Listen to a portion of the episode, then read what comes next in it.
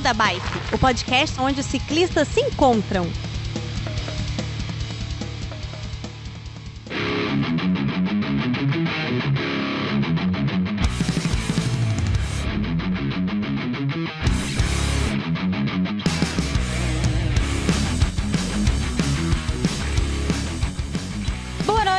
Bom dia, boa tarde, tudo bem, pessoal? Aline falando aqui para mais um episódio do Beco da Bike. Eu tô aqui hoje com ele, a lenda, a pessoa mais incrível do nosso, do nosso grupo, a pessoa que mais pedala de todas as pessoas que eu conheço no mundo, o Místico! Saudações ouvintes do Beco da Bike. Eu não sou a Dory que fala continue a nadar, eu só troco por continue a pedalar. Muito bom. E aqui com a gente também eu tenho hoje o nosso querido Wala, Careca. wala! E aí, galerinha do Beco, tudo bem? Hoje a gente assumiu aqui o lugar do Werther. Tá dominado. Exato, tá tudo dominado aqui hoje, pessoal. Não tem, não tem para ninguém. É a gente que manda, o Werther perdeu a vez dele. Então, hoje a gente, como vocês já devem ter visto pelo nome do episódio, a gente tá aqui hoje para conversar sobre uma façanha que o Místico cumpriu no, se eu não me engano, no final do ano passado, no começo desse ano, que ele conseguiu a façanha de mil dias fazendo atividade física, pelo menos uma hora por dia, todos os dias, sem parar. Gente, eu não fico uma semana. Como esse homem fez mil dias? Do que se alimenta? Como vive? O que faz hoje aqui no Beco da Bike? O nome dele já é místico, já, né? Exato. Eu já falei essa história, mas eu vou falar de novo. Gente, eu achava que era apelido. Tipo, Todo ah, o místico. Ou não, porque a pessoa é, uma, é galáctica, né? O místico. Não, é o sobrenome dele. Ele nasceu pra fazer isso. Então, Felipe, toca a vinheta e bora pedalar. Beco da Bike. Coloque água na sua garrafinha, afivele seu capacete e bora pedalar.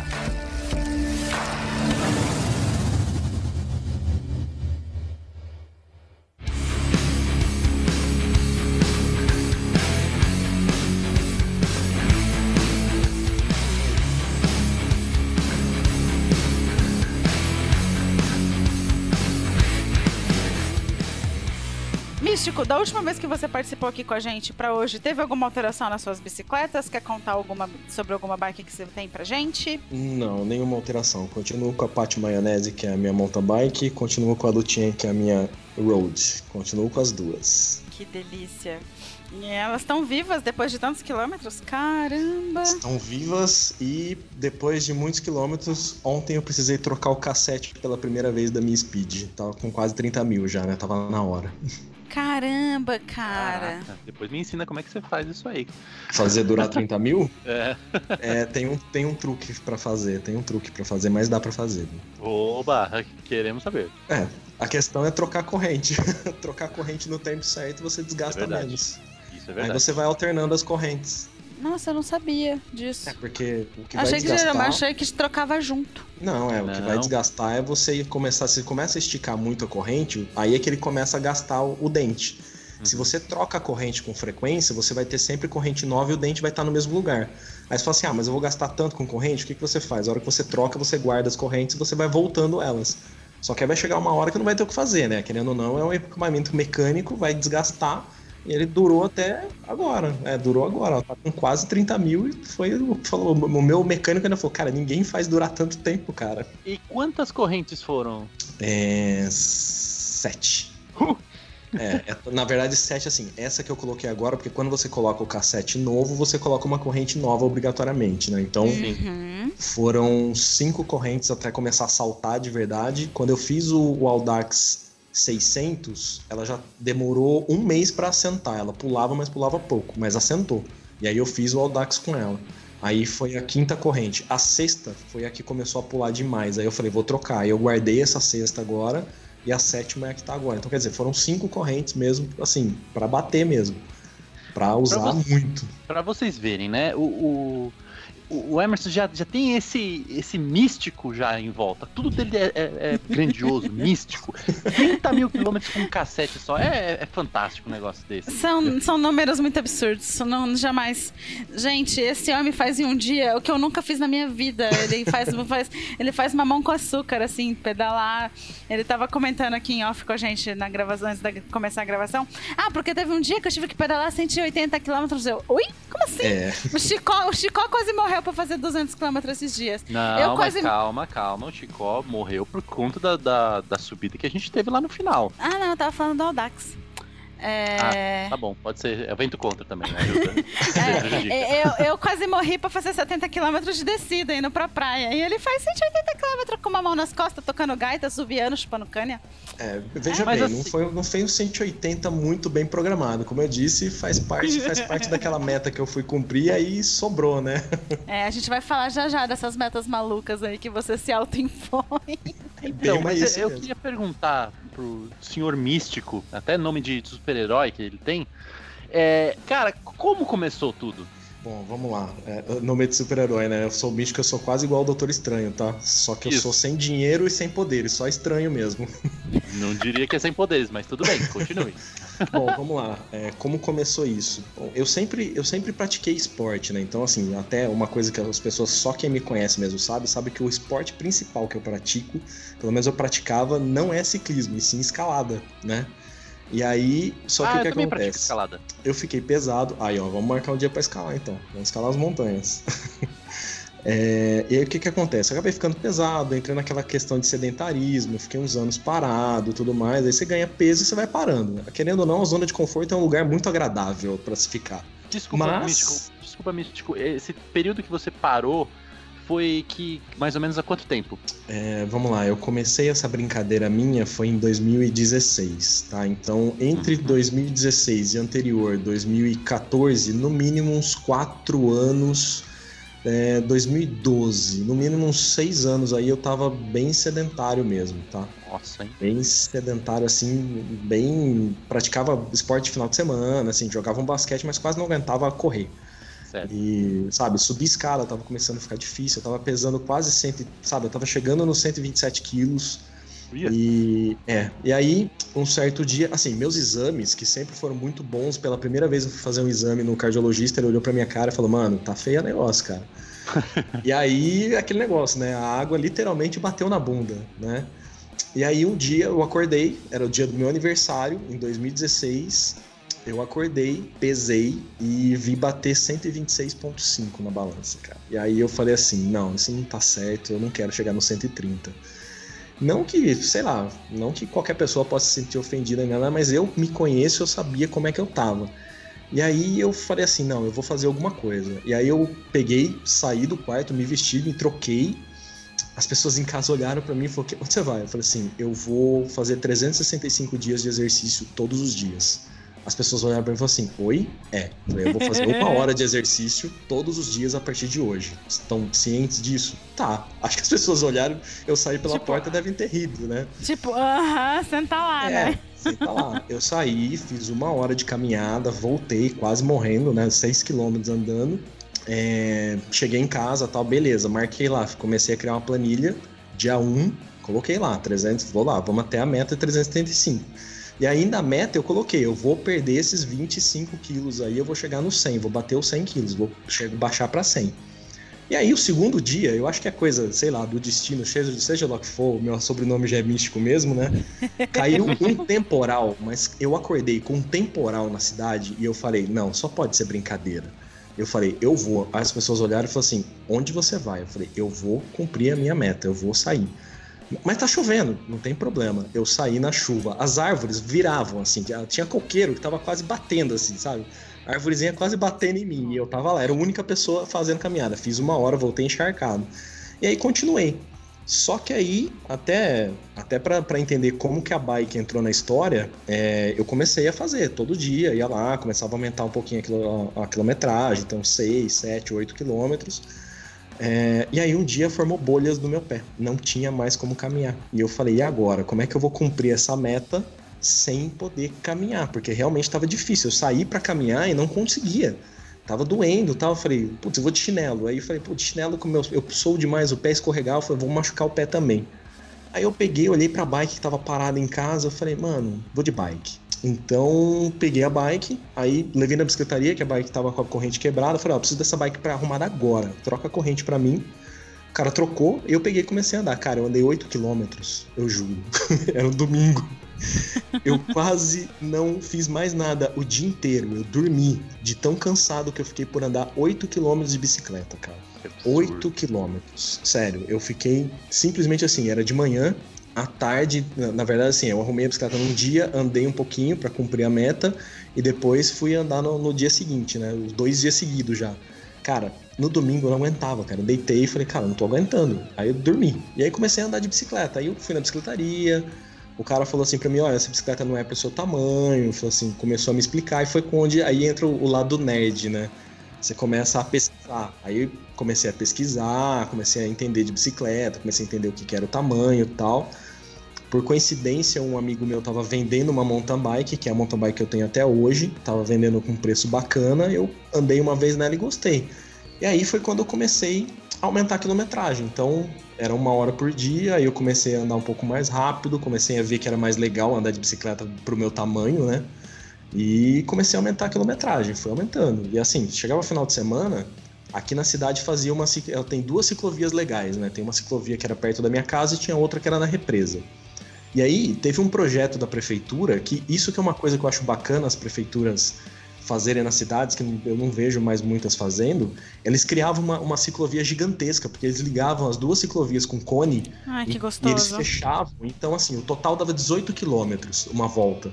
E aí, um belo dia, eu falei, cara, eu vou dar uma volta inteira, vou nas duas ciclovias. Cara, demorei muito, cara.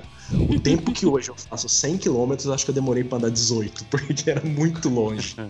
Era muito longe, cara. E foi assim que eu comecei, sabe? Eu comecei a andar, botei na cabeça, vou fazer 375 dias e vou fazer todo dia. E assim, eu não falhava nenhum dia, né? Não deixava falhar nenhum dia, saía todo dia. E não importasse o horário, se eu não tivesse feito o meu exercício, eu ia fazer. Eu ia fazer, foi assim que começou a coisa. Quer dizer, botei na cabeça, vou fazer e fui. foi assim que começou. Ah, legal, mas, ah, mas assim, você você falou pra gente que tem essa questão do pessoal é, ironizar você, né? Falando, ah, imagina, ele tá maluco, ah, imagina, ele tá indo na, na, na chuva, não, na tempestade e tudo mais. Então, como é que foi essa recepção social que você teve com o pessoal e como é que você consegue vincular isso no seu dia a dia? É, o, o que aconteceu muito foi assim, as pessoas começaram a ver, né, porque assim, já o Instagram já tava aí por, por aí, né, então direto eu postava, lembro o dia que eu fiz esses 18 quilômetros mesmo, eu peguei e falei assim, por coincidência, assim, sabe, eu parei justamente perto de uma feira, e aí, nessa feira tem pastel. Eu falei, ah, depois de 18 quilômetros eu mereço um pastel, né? Hum. E aí o pessoal começou a falar, pô, você tá andando de bike e tal, que legal. E até aí ninguém tinha percebido ainda que eu tava fazendo exercício todos os dias. E aí eu comecei a postar, que eu, sabe, dia a dia, postava vídeo andando de bicicleta e tal. E mais pra frente, quando eu peguei a bicicleta, a mountain bike, eu comecei a fazer trilha. E aí o pessoal começou a ver que eu ia todo dia. E o pessoal questionava, falou assim, cara, mas você tá indo na chuva, pô, tá chovendo, por que, que você tá saindo? Eu falei, cara, é que eu tenho uma meta de fazer todos os dias. Não, mas você, aí o pessoal sempre fala, pô, mas você tá maluco. Não que rolava tá... uma tentação de ficar na esteira da academia ou numa bicicleta ergométrica nesses dias de tempo ruim? Rolava, rolava porque ainda, sei, eu cheguei até a pensar, cogitar de comprar um rolo, pedalar em casa tal. Mas é que tá, justamente nesses primeiros, nesse primeiros, esses primeiros 365 dias, é que assim, o que, que eu fiz? Os mil dias é, aconteceu de assim, foi eu fui mexendo nas metas. Porque quando eu tava terminando uma, eu arrumava outra para não parar. Então, quando eu tava assim? chegando perto, vamos lá, final dos 375 dias, tá? Fazer um resumo rápido. Eu comecei a andar de bicicleta, comecei a andar de quilometragem, comecei a andar de mountain bike em trilha peguei gosto pelo negócio, então assim, tinha dia que eu ia sozinho, fazia um bate-volta aqui numas trilhas que tinham, comecei a andar, fazer umas quilometragens grandes já, tipo 40, 50 quilômetros, gostei pra caramba, é, comecei a levar filho, esposa na época que eu tava casado levava também, e o pessoal começou a gostar. E aí o que, que aconteceu? Quando eu tava para chegar perto dos 365, 365 dias e comecei a perder peso, porque eu já eu, perto dos 365 eu tava bem próximo de perder todos os 25 quilos. Aí o pessoal começou a reparar. Então todo mundo hum. falou assim: oh, o que você tá hum. fazendo? Que, que você tá Que fazendo 25 pra perder peso? O que 25 quilos não faz, né? Tipo. Faz, cara, faz. A diferença, assim, foi muito grande. E aí o pessoal começou a perguntar o que, que eu tava fazendo. Eu falei assim, olha, eu tô andando de bicicleta. eu tô andando de bicicleta. Lógico, eu fiz acompanhamento de nutricionista. Antes de começar, eu fui um cardiologista. É, quando eu comecei, né, porque eu decidi de uma hora para outra começar, mas eu já fui no cardiologista, fiz todos os exames, comecei a fazer acompanhamento com a nutricionista. Ah, isso que eu ia perguntar. Hum, Não, muito fiz bom. Estava na minha lista também ali. né? É, e, e aí, assim, quando eu tava terminando os 375, quer dizer, a hora que chegou ali no finalzinho de dezembro, tá? Então, quer dizer, eu comecei em março, meu aniversário é em março, eu comecei a de- chegar em dezembro, eu fiquei sabendo que ia ter uma prova em março, que era bem no dia do meu aniversário, era um dia depois do meu aniversário. Na verdade, assim, Olha dia lá. antes. É, no dia 16 tinha prova, no dia 17 era meu aniversário. E a prova era um desafio de 200 quilômetros de mountain bike. Eu Nossa. falei assim, eu vou entrar nessa prova. Até, aquele, até dezembro eu nunca tinha andado mais de 70 quilômetros. E eu sempre falava pra galera, nossa, o pessoal que anda 100 é muito louco, não sei o que lá. E eu falei assim, não, eu nunca vou conseguir fazer isso. Quando chegou perto da prova, eu falei, eu vou fazer, pra comemorar. Eu falei, não sei se eu vou terminar, mas eu vou entrar nessa prova. E aí, quando chegou dezembro, é, meu filho tinha comentado comigo, falou assim, o que, que você vai fazer quando você bater a meta? Eu falei, bom, era 31 de dezembro. Eu falei, vamos fazer o seguinte, eu vou fazer outra meta agora. Ele falou, qual que é?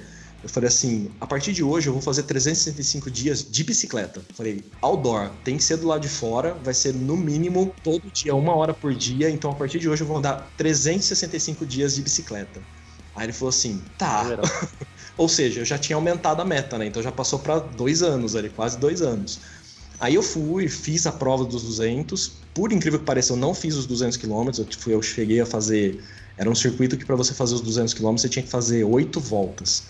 Eu tinha feito cinco voltas, aí começou a me dar muita cãibra. Eu parei, eu fui embora para casa porque eu falei, putz, vai demorar para terminar a prova. Uma amiga minha me ligou, falou assim: "Ô, você pegou o décimo lugar na prova. Você não devia ir Caraca! embora."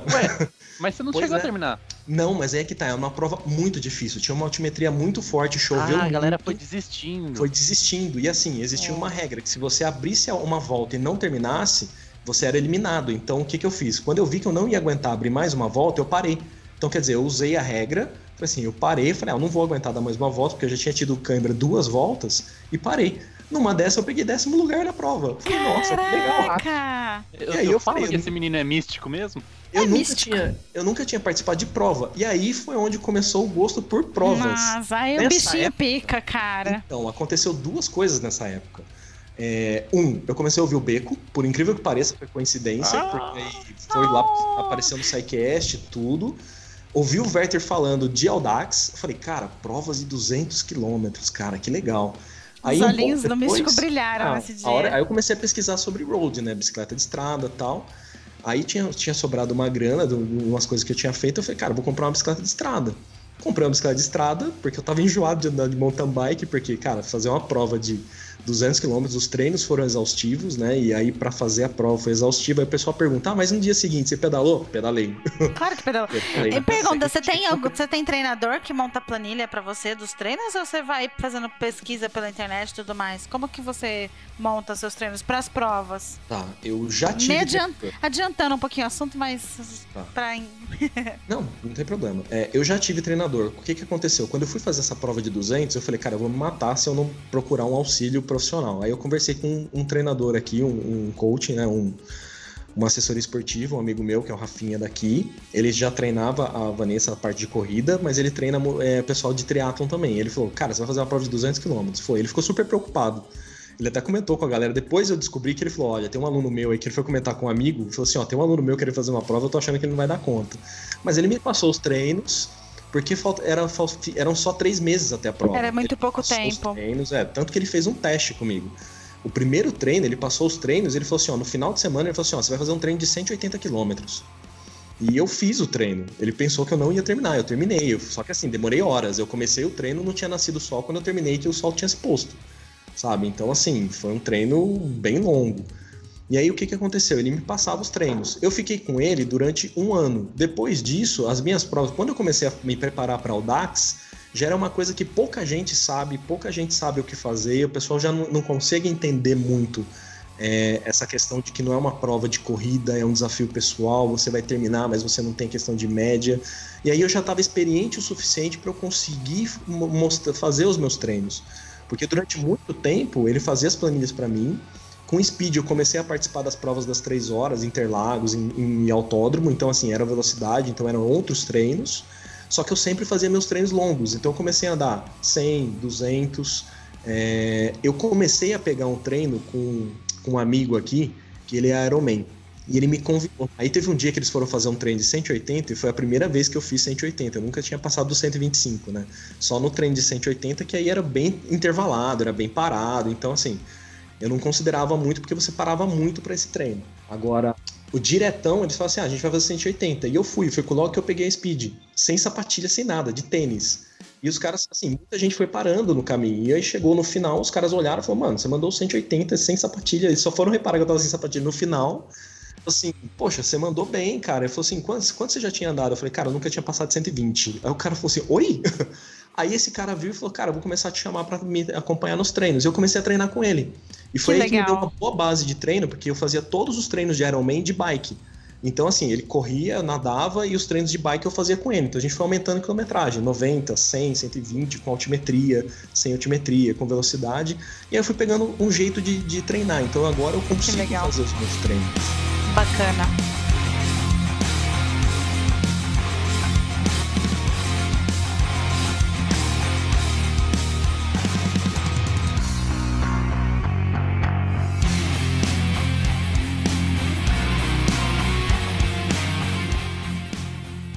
Oi, galera do Beco, tudo bem por aqui? Aline invadindo mais um episódio para ler aqueles recados marotos de sempre.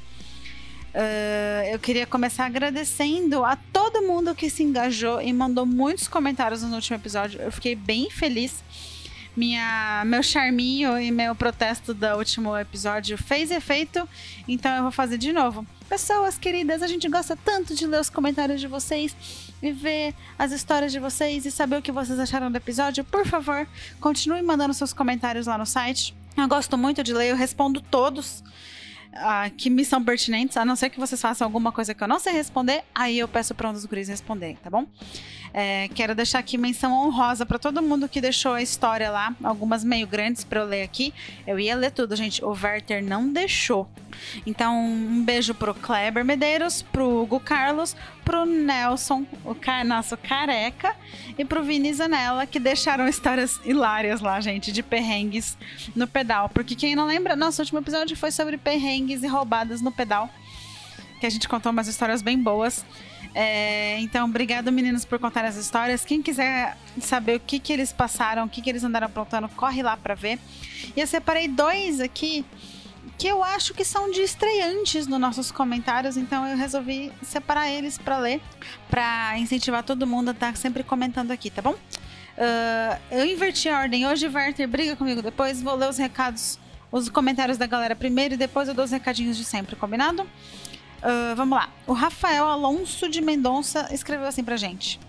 Numa avenida perto de casa, no, no FDS, vá tudo vazio, três faixas de carro e eu na faixa da direita, mais ou menos no meio da faixa. Um cara de carro passou tirando uma fina de mim. Na hora xinguei, ele reduziu, esperando eu chegar perto. Até que ele foi andando devagar e até chegar, até chegar ao semáforo. Eu parei do lado, bravo, falando para que aquilo, para que quase me matar. Ele argumentando, ele argumentando que eu não deveria ter xingado ele. Já pensei que isso ia dar uma merda grande e pedi desculpas por xingar. Aí ele se acalmou e eu não senti minha vida ameaçada por um cara de num cadete velho. E aí, no fim, ele comenta assim: tá feliz, Hugo? Postei aqui. é, cara, essas finas educativas são complicadas, né, Rafael? A gente fica. Eu fico pé da vida quando isso acontece. Eu não sei o que, que passa na cabeça do motorista que faz isso. Se você conhece um motorista que dê finas educativas, ensina ele a não fazer, tá bom? E no final ele fez o comentário porque eu acho que ele, ele tava contando essa história lá no Telegram e o Hugo puxou a orelha dele e falou: ah, a Aline pediu pra pôr lá nos comentários pra ela saber também. Porque como eu sempre falo, eu desisti de acompanhar o Telegram, não dou mais conta de ver todas as mensagens. Aí ele copiou lá do Telegram e jogou aqui nos comentários pra gente todo mundo poder ver a história dele. É, quem tiver história de fina educativa e quiser contar mais aqui para o Rafael se sentir abraçado e não sozinho nessa vida dura, deixa um comentário lá também, tá bom? E o Arthur Almeida comentou assim: essa risada do Werther é sensacional. Estou andando sem câmera reserva. Só faço pedais curtos, mas estou vendo uma hora furar o pneu o mais longe possível de casa. Arthur do céu, não faz isso, cara. Anda com uma câmera reserva, dobra ela bem direitinho na bolsinha de selim, nem vai fazer volume e e você vai estar tá mais tranquilo. E eu vi essa puxada de saco pro Werther aí, viu? Também gosto da risada dele, é bem boa.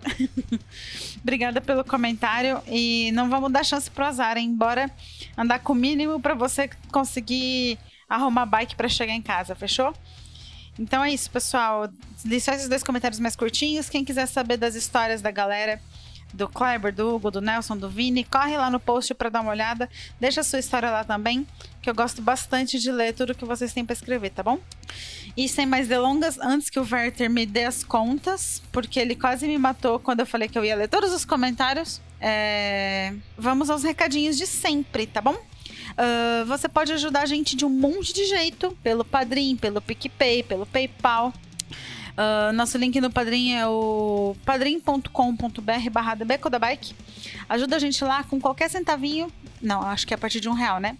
Um qualquer realzinho já ajuda a gente bastante a manter o editor, o site, o servidor e tudo mais, tá bom? É bem importante. E se você não puder ajudar financeiramente, não tem problema. Ajuda divulgando os episódios, ajuda bastante a gente a chegar nos ouvidos de mais pessoas e crescer cada vez mais essa comunidade maravilhosa que a gente tem, tá bom? É, compartilha lá no WhatsApp, no Telegram, no Facebook, manda por e-mail, manda no e-mail da empresa pro grupo de distribuição. Tá bom, não, melhor não, né? Senão vai dar problema. Mas vocês entenderam. E a gente tem o Bazar do Coração é, lá a gente incentiva a troca daquele material parado que você não usa mais, daquela, talvez aquela roupa que não serviu, já pensou? Você tá bem fitness, bem magrinho agora porque você emagreceu, porque você pedalou muito. Dá para se desfazer das roupas de pedal que não cabe mais. É, um capacete um capacete usado, alguma coisa que não serve. Des desapega lá, é, desentura a sua casa e fica com o coração quentinho. Lembrando que não é, não a gente não aceita venda, tá? A não ser que seja aquele material novo a preço de custo para ajudar o coleguinha, tá bom? É, o frete fica sempre por conta de quem vai receber. E se vocês forem da mesma cidade, já marca se encontrar, tira uma foto e marca a gente. Marca lá com a hashtag Galeria do Beco, que a gente fica muito feliz em ver todos os encontros que o Beco promove por aí, tá bom? É, e, posta as fotos do seu pedal também é, lá no Instagram com a hashtag Galeria do Beco pra gente acompanhar e eu ficar com inveja das paisagens maravilhosas por onde vocês pedalam. Que a gente fica aqui pedalando em São Paulo, nessa cidade cinza. Eu acho muito legal quem vai pra trilha e tudo mais. Qualquer dia eu faço uma trilha também. Uh, e não esquece que a gente tem as camisetas do Cicloviva. É, Beco da Bike by Cicloviva, as camisetas maravilhindas. É, numa qualidade fenomenal é, cola lá no www.cicloviva.com.br e garante a sua, que eles vão fazer com muito carinho e vai ser muito bonito e eu vou adorar ver vocês com as camisetas da gente, tá bom? E isso também é um jeito de ajudar o Beco, que a gente ganha uma porcentagemzinha aí. E se você receber sua camiseta do Cicloviva, marca a galeria, hashtag Galeria do Beco pra gente poder ver, tá bom? E nas redes sociais, vocês encontram a gente como arroba Beco da Bike, tanto no Twitter, no Telegram, no Facebook, no Instagram. Todo lugar é Beco da Bike, é bem facinho de achar, sem firula, só procurar lá. Se você tiver com preguiça, os links estão aqui no post, é só clicar. Não, é, não deixa de seguir a gente para acompanhar tudo que tá rolando. O pessoal tá fazendo eventos, tá participando das coisas, por lá você fica sabendo de tudo que tá acontecendo, tá bom? Quero deixar um abraço pro pessoal lá do grupo do Strava, que tá fazendo os pedais maravilhosos, muitos quilômetros todo mundo arrasando. Um beijo. E um beijo pro pessoal do grupo do Telegram que se ajuda, que incentiva, que discute, que pro, pro, divide promoção, que divide frete e tudo mais. Galeria, galera maravilhosa. E se você quiser fazer parte desse grupo maravilhoso, lá no grupo do Telegram, no t.me barra Bike. Só instalar o Telegram no seu celular, acessar o link e você já vai estar fazendo parte. Não precisa ser padrinho, não é grupo fechado. É só chegar e que a gente vai te receber muito bem, tá bom? E um recadinho extra, eu quero deixar aqui é, na nossa agenda do Beco. Não sei se vocês sabem, mas a gente tem lá no, no nosso site o agenda não oficial, que é onde o pessoal marca pedal, marca evento, para poder todo mundo combinar de se encontrar. Mas a gente tem um evento a mais agora em maio. O nosso querido Pena, o Peninha, vai estar tá fazendo uma palestra no Pint of Science. É, a palestra vai ser sobre as grandes descobertas de 2018 e a consciência das máquinas. Para saber mais, vai lá no pintofscience.com.br. Eu vou deixar o link aqui no post, tá, no post, tá bom? Ele vai estar tá no dia 20 de maio, às 19 horas, na cervejaria Zurafa. O endereço vai estar tá aqui no, vai tá no post também, com o link para vocês verem o evento e tudo mais. É, vamos lá prestigiar o Pena. Eu vou estar tá por lá também. A gente pode tirar uma foto, dar um abraço. E dá uma olhadinha, claro, no site do Punch of Science que vai ter mais uma centena de palestras legais. E se você não é de São Paulo, dá uma olhadinha lá também, porque vai, acho que não me engano, umas 90 cidades do Brasil vão ter Punch of Science. Então, mesmo que você não consiga ver alguém aqui do Beco da Bike, vai prestigiar os, os cientistas e a galera que divulga ciência na sua cidade, tá bom? E por último, mas não menos importante, eu quero pedir para vocês já colocarem na agenda 24 e 25 de agosto, no Memorial da América Latina, a décima edição da Shimano Fest. É, o ano passado foi maravilhoso, foi lindo. A gente fez um baita encontro do Beco da Bike lá e esse ano não vai ser diferente. 24 e 25 de agosto já vai pondo na sua agenda. Logo eu devo criar um evento do nosso encontro no no Facebook para vocês ficarem por dentro. A gente não sabe onde a gente vai fazer um after party da, da Shimano Fest, mas que já quero convidar todo mundo para encontrar a gente lá. Vai estar tá bem legal. Uh, todo mundo do Beco vai estar tá por lá. E a gente já vai marcar a nossa edição do nosso encontro anual do Beco da Bike logo depois da Shimano Fest para já juntar o útil ao agradável, beleza? 24 e 25 de agosto aqui em São Paulo. Já comecem a se programar. E é isso, eu vou parar por aqui antes que o Werther me demita da função de leitora de recados oficial. É, agradeço a participação de todo mundo, um beijo e até a próxima!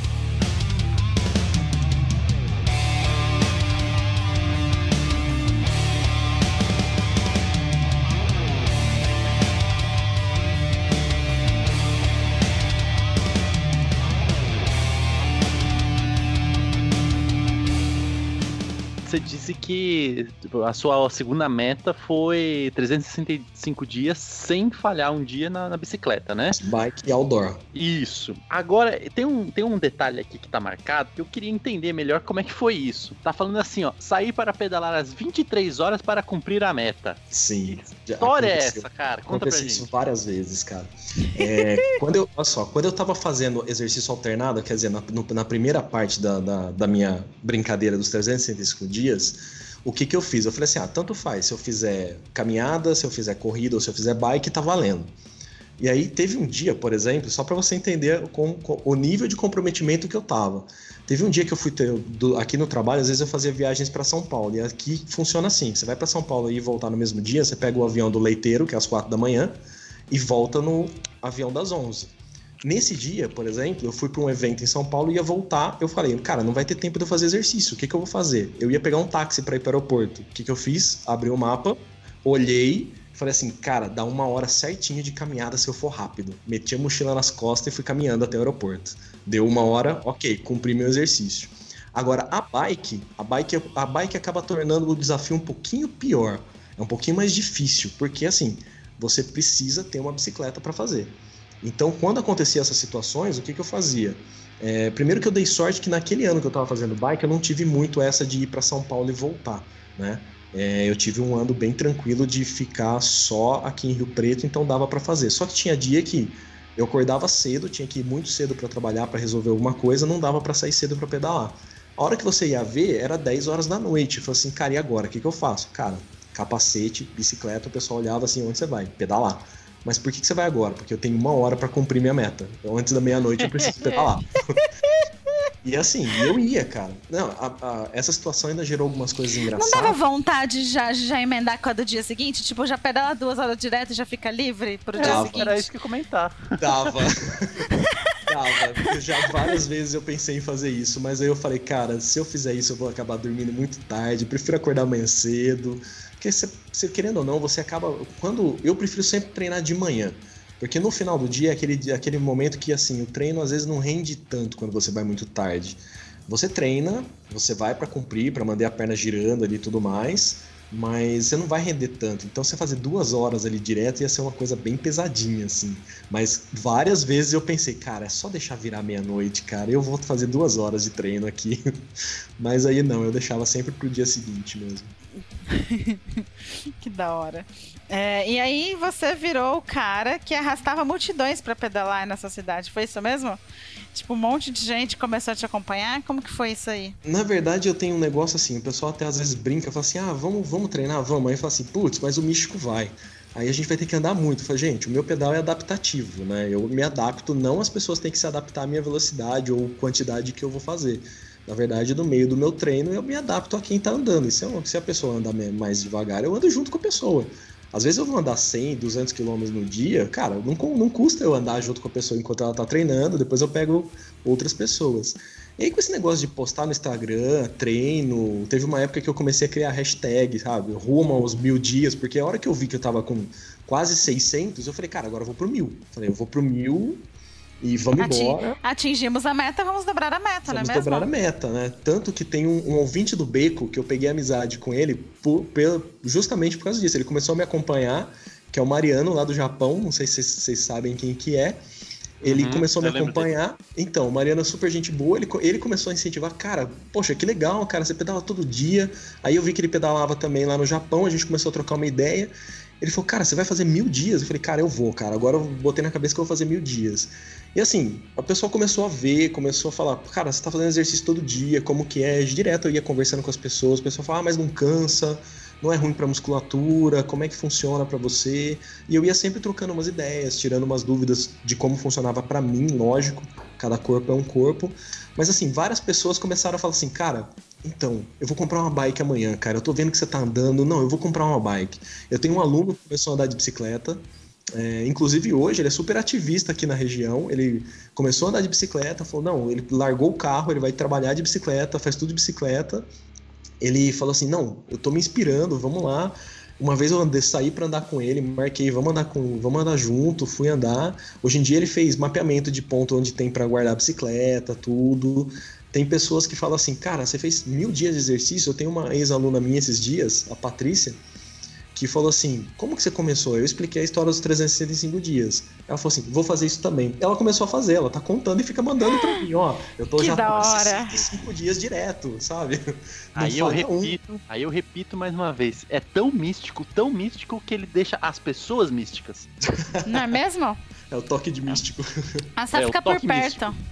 Agora eu tô pensando, esse ar místico dele é tão forte que uma vez eu corri, a primeira vez na minha vida que eu corri 8 km foi em Rio Preto. Olha, aí, ó. Eu, olha aí. Aí, eu, eu, eu, acho que era, seu, era sua, sua magia é, emanando pela cidade, viu? Não, mas o, o, bacana é assim que muita gente, tá, tem muita gente aqui, mesmo o pessoal com, da assessoria que eu treinava e tudo mais, o pessoal falava assim, poxa, é bacana que você treina com a gente e tal. É, as, tinha dia que, domingo, por exemplo, que era dia de fazer longo, às vezes eu começava antes de todo mundo, aí eu acompanhava uma galera, aí chegava outra galera e falava assim, poxa, eu vou pedalar sozinho. Não, eu vou pedalar com você. E o pessoal pensando que eu tinha acabado de chegar. Aí teve um dia que o pessoal falou assim, quanto você andou hoje já? 150 quilômetros. Pessoal, oi? Falou, é, andei 150. Eu falei, cara, por que você tá fazendo isso? Não, é porque tal pessoa chegou e eu fui treinar junto. Aí tal pessoa chegou, eu fui treinar junto. Tá aí, foi até aí que o Felipe, que faz, fez as provas de Audax comigo ano passado, foi assim que a gente começou a fazer o Audax. Que ele chegou um dia, falou assim, treinou comigo, ele falou, quanto você andou? 150. Ele falou, cara, por que você tá fazendo isso? Eu falei, olha, eu ouvi falar que tem umas provas que chama de Audax e tal, eu expliquei para ele como é que era. Ele falou, cara, gostei disso aí, cara, vamos fazer? Eu falei, cara, vamos aí, eu vou fazer o ano que vem. E a gente foi, cara. E foi assim que começou. A gente até tentou levar mais algumas pessoas, mas o pessoal não, não falou que achou que era história de maluco, sabe? Ah, é sempre assim. A gente sempre é visto como maluco é até, sempre, até o pessoal começar a a fazer igual. Aí eles começam a entender por que, que a gente é maluco desse jeito. Aí, aí é que tá. Você quer saber quando eu fui chamado de maluco de verdade aqui? Foi quando eu tive que mudar minha meta de novo. Porque o que, que tava acontecendo? Eu tava chegando perto do final da meta do ano de bike é, gerou situações super engraçadas de eu ter que levar a bike para tudo quanto é lugar. Tipo, se eu fosse viajar, a bike ia junto, não importa para onde. Justo. Justo, eu também faço eu isso. levava bike. Então, assim, ou era speed ou era mountain bike. E eu já ligava para um amigo meu, por exemplo, ia pra casa da minha mãe. É, falava assim, ó, mãe, eu vou passar uns dois dias aí. Ah, tá bom. E a bike ia junto. Aí chegava a bike e falou assim, aí minha, acordava no dia seguinte, minha mãe, já foi pedalar hoje? Porque até minha família já entendia que eu tinha a minha meta para bater. Aí já ligava para uns amigos, ó, tô indo, o pessoal falava, ah, beleza, vem aí, a gente já faz trilha. Ia lá fazer a trilha com a galera. É, mas aí o que, que aconteceu? Eu tava chegando perto do final do ano, eu falei, bom, eu preciso arrumar alguma coisa legal para fazer para continuar minha, minha, minha motivação, né? Aí chegou em dezembro, eu falei o seguinte, eu falei assim, bom, além de fazer todo dia de bike, eu vou fazer 3 mil quilômetros em dezembro. Misericórdia. É. Why Aí a not? 500 Why pra not? né? Rafa Não, 500 então, Mas você sabe 100 que foi justamente o Rafa 500 que me deu essa, essa empolgação para fazer os, os 3 mil. Porque eu falei, cara, se dá para fazer 500 nesses dias entre o Natal e o Ano Novo, cara, dá para fazer isso aí toda semana. Aí eu falei assim, bom, vamos lá, vamos ver o que, que dá para fazer. Aí eu falei assim, vou fazer então 3 mil. Aí se você faz a conta, 3 mil quilômetros no mês dá quase 100 quilômetros por dia, né? É uma média de 95,3 por dia. Eu falei, bom, eu vou fazer 100 quilômetros todo dia. Nessa época foi a época que aqui em Rio Preto eu fiquei conhecido como o rei da represa. Que ali é onde, onde a gente treina.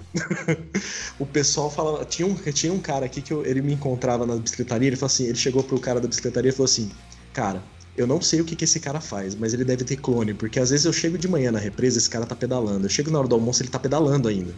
Eu passo a tarde, tem dia que eu passo a tarde ele tá pedalando. Tem dia que eu passo a noite ele tá pedalando. Mano, que hora que você pedala? Cara, eu pedalo quando dá. E assim, o pessoal começou a falar. Aí os grupos de, de pedal que a gente participava no Strava e tal, tinha um, tinha um de fotografia que eu, participava, é, que eu participo de fotografia com pedal. Um amigo meu falou que criou o grupo falou assim: Ô, a galera tá perguntando quem que você é. Por quê? Porque todo dia aparece 100 km lá no negócio, o pessoal tá pensando que você tá andando de moto, de carro, onde você tá indo, porque de bicicleta eles estão falando que não é. Falei, cara, é só ir na represa que eu tô lá. E assim, gerou umas coisas engraçadas, porque como eu fiz a meta de 3 mil quilômetros no mês, isso quer dizer, mesmo que eu não fizesse no dia, eu teria que compensar no outro. Então, assim, eu fazia 100, 100, 100, geralmente três dias seguidos de 100 quilômetros, e fazia um descanso, só que o descanso era assim, 30 quilômetros, né? Eu tinha que fazer no mínimo uma hora, que dava 30 quilômetros. E aí o que que acontecia? Sobrava 70, aí eu quebrava nos outros dias. Só que eu tive um azar naquele ano, que foi no finalzinho de 2017, de chover todos os dias. Meu Deus. Eu peguei Ele chuva fala, ele fala dias. como se fosse simples. Ah, uma hora 30 quilômetros. Eu faço 17 quilômetros em uma hora e tô felizaça. Tipo. Ah, mas é, mas aí, mas aí é normal.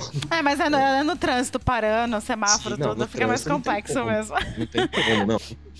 É, e aí o que, que aconteceu? Teve dias que acumulou tanto, porque aí tinha dia que chovia de uma maneira que ficava perigoso. Aí eu falei assim: existe um limite entre a meta, né? Só que assim, eu já saí- cheguei a sair com, com, com tempo que o pessoal falou assim, cara, não dá pra sair. Eu falei, eu tenho que sair. Ou eu faço isso ou eu não cumpro a minha meta. Aí eu pegava a motorbike, que era mais seguro, né? Porque aí pra andar na, na chuva é bem mais seguro, andava mais devagar, andava mais tranquilo. Tranquilo não, porque a chuva geralmente estava bem pesada. É, o Mariano ainda, ele acompanhava os stories, ele, mano, estou choveu de novo, cara. Dezembro, todo dia foi o comentário dele, foi choveu de novo, porque todo dia tinha chuva. E aí foi engraçado porque assim, teve dia que acumulou três dias, então teve três dias de eu fazer set- 30, 30, 30, quer dizer, acumulou 70 mais 70 mais 70, 210. Aí você fala assim, cara, e agora? E para cumprir a meta? E eu lá com a planilhinha, falei, bom, deixa eu ver quanto eu tenho que fazer por dia agora até o final. Aí o dia que eu tava muito bem, teve semana que eu tava muito bem, eu mandava tipo assim, 150, 150, 150, três dias seguidos.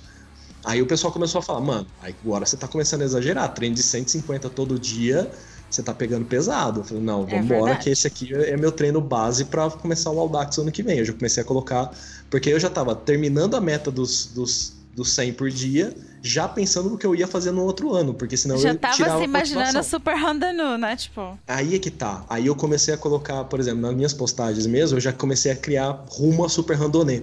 Porque aí eu falei assim, esse aqui é a minha próxima meta pra 2018. Eu vou fazer o, o Super Randonê em 2018. E assim, foi aí quando eu. Tanto que quando eu completei os 3 mil quilômetros no mês, não podia ser diferente, sobrou 180 quilômetros no dia 31 de dezembro. Aí eu falei Nossa. assim, não tenho o que fazer. Ou eu pedalo 180, e era um dia que eu tava super cansado, porque eu tava vindo de 150, 150, 150. Era três dias seguidos 150, porque era o que faltava, porque tinha dado cagada de novo de eu ter que. Teve um dia que eu tive que trabalhar mais, não, deu pra, não deu pra fazer 100. Teve um dia que choveu demais, não deu pra fazer 100 e fui acumulando. Nos últimos quatro dias eu tinha que fazer 150, 150, 180. Aí o último dia eu super cansado, eu falei, bom, agora ou eu faço 180 ou eu não bato a meta. E nisso, você tornou público o negócio, tá todo mundo vendo, o Tá pessoal todo começa... mundo te co... Não, tá- não é cobrando, mas tá todo mundo esperando você colocar aquele post ou alguma coisa assim, ou falar. Cara, você completou, sabe? Tanto que o, o dia que eu completei, eu fui lá, cheguei cedinho, fiz o 180, era um, no dia 31, enquanto tava todo mundo viajando pra, pra Ano Novo, eu tava lá fazendo meu 180. É, a hora que eu terminei, eu viajei, tanto que a minha esposa na época, né? é, ela falou assim: E aí, a gente vai viajar? Eu falei: Olha, eu tô pensando seriamente em ver qual que é a distância daqui até lá pra eu ir pedalando. Você topa? Ela falou: Tá bom, você vai pedalando? Eu falei: Eu vou, porque assim eu cumpro o meu 180, porque eram 200 a distância. Uhum. Aí, só que aí eu fui ver a estrada era muito perigosa, não era uma estrada bacana pra pedalar. Então eu falei, eu prefiro fazer aqui, eu rodo cedinho, termino o 180, a gente viaja depois. Então foi isso que eu fiz. Aí eu completei, Só um minutinho. Aí eu acordo cedinho, faço 180 antes da hora do almoço, depois do almoço a gente faz mais 250, e aí tá tudo certo. É tipo isso. o duro, o duro é que assim, é, já rolou esse tipo de coisa, porque às vezes eu, é, o que que acontecia? Tinha dia que eu quebrava o treino, né? Tipo, ah, fazia 70 de manhã e 70 à tarde. E o pessoal fala assim, cara, você não tava de manhã? Tava. Você não postou que você fez 70 quilômetros? Fiz. Quanto você vai fazer agora? Mais 70. Cara, por quê? As pessoas fazem Por que, Deus? Por quê? Por As pessoas quê? Por quê, cara? Por quê? Eu falei assim, cara, é a meta que eu defini, é uma meta pessoal minha. A pessoa fala assim, você vai ganhar alguma coisa com isso? Não. Você tem certeza? Não. Você tem Saúde. patrocínio? Não. Eu falei assim, cara, por quê? A saúde. a- pergunta a por quê? melhor coisa de todas, que é saúde. Saúde, energia, é, bem-estar social. É, não, mas cara, é assim, eu fiz muitos amigos pedalando. Vocês sabem como é que funciona a bicicleta. Tinha um dia que eu tava Uhum. saindo pra pedalar é, e um cara pegou assim, cruzou comigo pedalando e falou assim, cara, por acaso você sabe qual que é o caminho? Eu ia só fazer um treino de 30 quilômetros ali, eu tava de mountain bike, por sorte, naquele dia, que eu tinha mandado a, a Speed pra revisão. O cara falou assim, ah, cara, eu queria saber, você sabe se eu for na represa tem alguém que que vai que faz cedral lá, que é um caminho que tem na cidade aqui de terra. Eu falei, por quê? Eu falei assim, ah, porque eu queria saber como é que é, tal, se o pessoal for, eu quero ir. Cara, eu te levo, vamos aí. Eu falei, eu te mostro, eu te mostro a trilha. Cara, eu fui, é um caminho de 50 quilômetros, assim, fui, fiz um bate-volta com o cara, do nada, nem conheci o cara, levei, fiz, voltei, pronto, ganhei meu treino, voltei pra casa. O cara ficou feliz que ele conheceu, conheceu a trilha, depois ele hora. começou a fazer de novo. Quer dizer, assim, eu ganhei muito, muitos amigos, o pessoal que fazia triatlon, tudo. É, o pessoal ainda brincava, né? Falei assim, ah, você devia fazer triatlon também, né? Eu falei assim, cara, às vezes eu corro. Será que se eu tomar banho conta como triatlon? Porque aí eu corro, pedalo e tomo banho conta? Porque é o que Na rola. represa aí não pode nadar, né? Cara, só quando tem prova. Na represa aqui, quando tem prova, o pessoal nada na represa, mas à toa assim não pode. Aí o pessoal nada nos clubes aqui mesmo pra treinar. Mas assim, o visual até que é bonito. Pra pedalar, o pessoal ainda fala. Ah, ainda tem mais um detalhe, né? O circuito que eu treino aqui quando eu não saio pra estrada, porque pra estrada eu não gosto muito de sair sozinho só pra treinar. Se é pra fazer uma Uhum. prova de Audax e tudo mais, ok. Mas pra treinar eu acho que aí é um risco um pouco desnecessário. Às vezes eu já fiz, mas aqui é um circuito de 5 km. Agora você imagina você fazer 180 km rodando 5 km, né? Porque é o treino que eu faço ali. Então você roda 100 km, tudo na mesma volta. São 5 km e você rodando. Eu brincava que era igual ratinho de laboratório, né? Só É, faltava gerar na- energia. Aqui em São Paulo tem a, a ciclovia da Marginal Pinheiros, né? E muita Sim. gente, muita gente usa aquele circuito. Antigamente dava pra você fazer, sei lá, acho que eram 30 quilômetros é, a, extensão toda. E só que ele, por conta da- das obras de, do monotrilho, aí acabaram fechando metade da, da- do circuito, né? E aí com isso diminuiu Cara, bastante, cara, diminuiu para cerca de 10 quilômetros, acho, só. Mas olha, 10 É já é um sonho pra mim, porque você já Pois dá é. menos voltas. Porque 100 km aqui já são, cara, 30 e poucas voltas, cara. Então é um negocinho assim, bem. Aí o pessoal fala, cara, você faz 180 aqui, cara, fácil. Não tem Fácil. muita subida esse circuito aí da represa, né? Então, é, se você fizer ele normal, ele não tem subida. Ele vai dar assim, com 100 km ele dá uma altimetria de 105 metros. Só que aí quando eu vou treinar para, por exemplo, Interlagos. Interlagos eu vou fazer agora no, no meio do ano. É, eu faço uma volta por dentro dos bairros que aí você tem uma altimetria. Então, em 100 km você consegue fazer uma certa altimetria. Mas quando chega perto da prova mesmo, aí eu saio para estrada, não tem jeito. Porque aqui a gente tem uns caminhos que tem umas altimetrias legais. É, Sim, aí é um, você um sobe e desce a estrada, né? Sim, aí é sobe e desce. E ainda tem um caminho aqui de 60 quilômetros que o pessoal que dá mil de altimetria. Então esse é bacana para treinar. Em 60 você ter mil é um legal para treinar para uma prova de como de Interlagos ali que você vai fazer vai 1.800 durante vai as três horas lá. Então, É um bastante. Eu já falei isso, pessoas. Interlagos tem subidas. Não parece Sim. quando os carros passam a 300 por hora, mas tem. Não. Eu é tomei um susto, viu? Eu tomei, um, eu tomei um belo de um susto quando eu fui pra prova de Interlagos a primeira vez, porque você vê a reta do box e fala, nossa, reta do box eu vou acelerar, vai ser muito legal. Não tal. vai. É, não vai não. Cara, você chega lá, mano, você chega lá, é uma subida interminável, você faz a curva a 12 por hora, lógico, o pessoal que é elite passa correndo, voando, né? Tanto que quando eu fiz a prova a primeira vez, eu falei assim, nossa, eu vou junto com o pessoal, vou no vácuo, aquele, todo aquele negócio de, de competidor e tal. Eu aguentei 30 minutos, cara. A hora que eu olhei, eu vi que tava dando uma média de 38, 40, eu falei, eu tava morrendo. Eu falei, cara, eu não aguento 3 horas desse jeito, não, cara. É, tem não que ir mais devagar. Chegava na subida, os caras não, não desaceleravam, cara. Não desaceleravam. Eu falei, não, não dá, não dá, não dá. Aí eu fui fazer o meu ritmo. Aí eu fiz o meu ritmo. No final da prova deu uma média de 32 por hora meu lá. Mas assim, Caramba! era, era Bastante uma já. coisa que me assustou. Foi aí que eu aprendi a fazer subida de treino. Aí eu comecei a pegar treino. É, fiz as outras provas, por exemplo, dentro. do- aí eu aproveitava, né? Dentro dos Você meus deu dias. quase 100 voltas, né, em Interlagos, nessa Não, primeira deu- vez. Na primeira vez deu 33 voltas. Eu dei Ah, 33, 33 voltas. Ah, tá. é, é, Eu confundi. Não, deu 93 quilômetros. Quem ganhou a prova Ah, na tá. época deu 110 quilômetros e a média deu 38.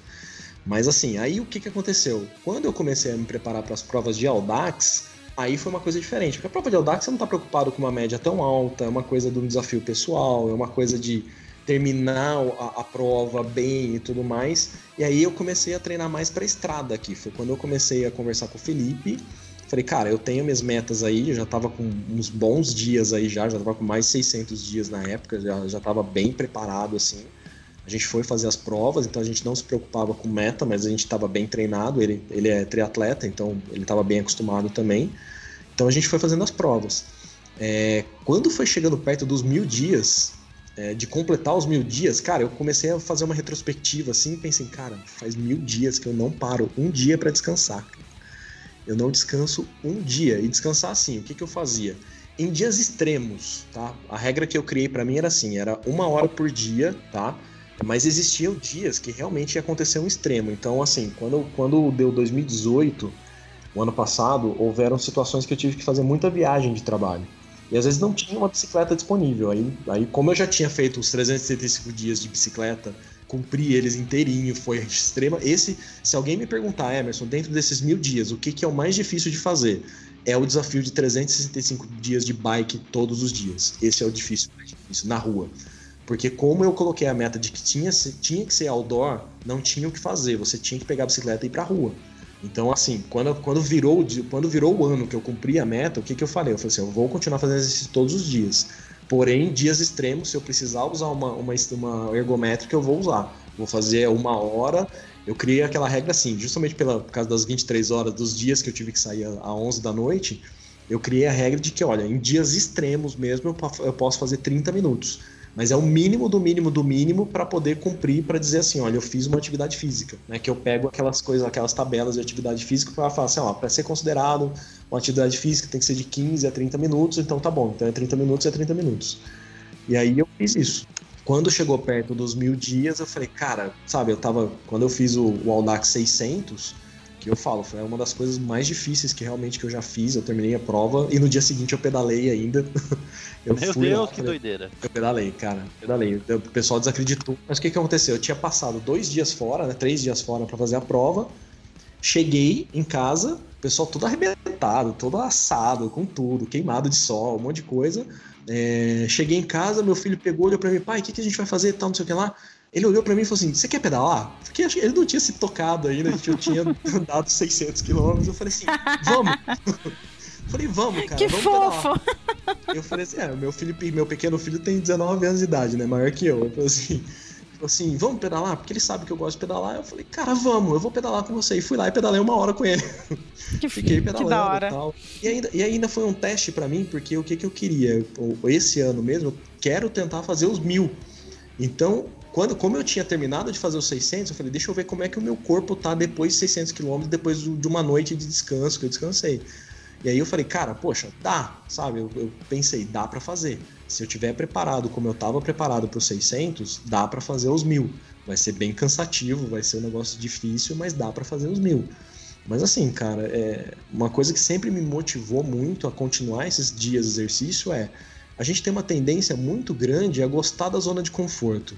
E isso é uma coisa que eu entendi mais ainda quando eu terminei os mil. Porque o que, que eu fiz? Eu terminei os mil, cumpri a minha meta finalmente, falei assim, ó, ok, a meta final dos mil quilômetros está aqui, está entregue para mim, não é para ninguém. Eu fiz até um post e tudo mais, o pessoal que, que sabia do desafio foi lá, comentou, parabenizou, um monte de coisa.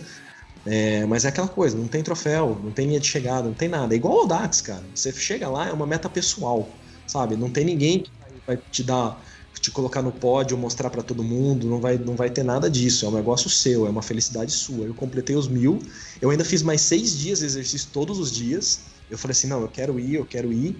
Fiz mais seis, então quer dizer, na verdade eu fiz mil e seis dias de exercício. Aí um dia eu peguei e falei assim, não, agora eu vou dar uma parada, eu quero ver o que que acontece. Porque o que eu fiz, estudei bastante para ver como é que ia funcionar e sempre fiz uma coisa que se chama de treino de recuperação ativa, né? Que o pessoal fala assim: "Ah, mas como que é isso de você treinar todos os dias?" Como que o é teu o corpo. regenerativo, é isso? É mais. É isso, é o, é o regenerativo, só que assim, a regeneração ativa é você fazer.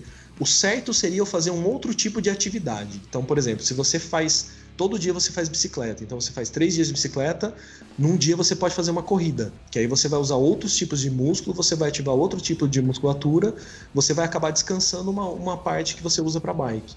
Aproveito para perguntar, você fez musculação, alguma coisa para fortalecer alguma coisa ou nunca fazia? Fazia. Eu, eu fiz na época que eu fui fazer a prova, a primeira prova, eu fiz pilates. Eu fui fazer parte de pilates justamente para fazer fortalecimento de core, né, que é a parte de abdômen e tudo mais para você ter um, um equilíbrio melhor.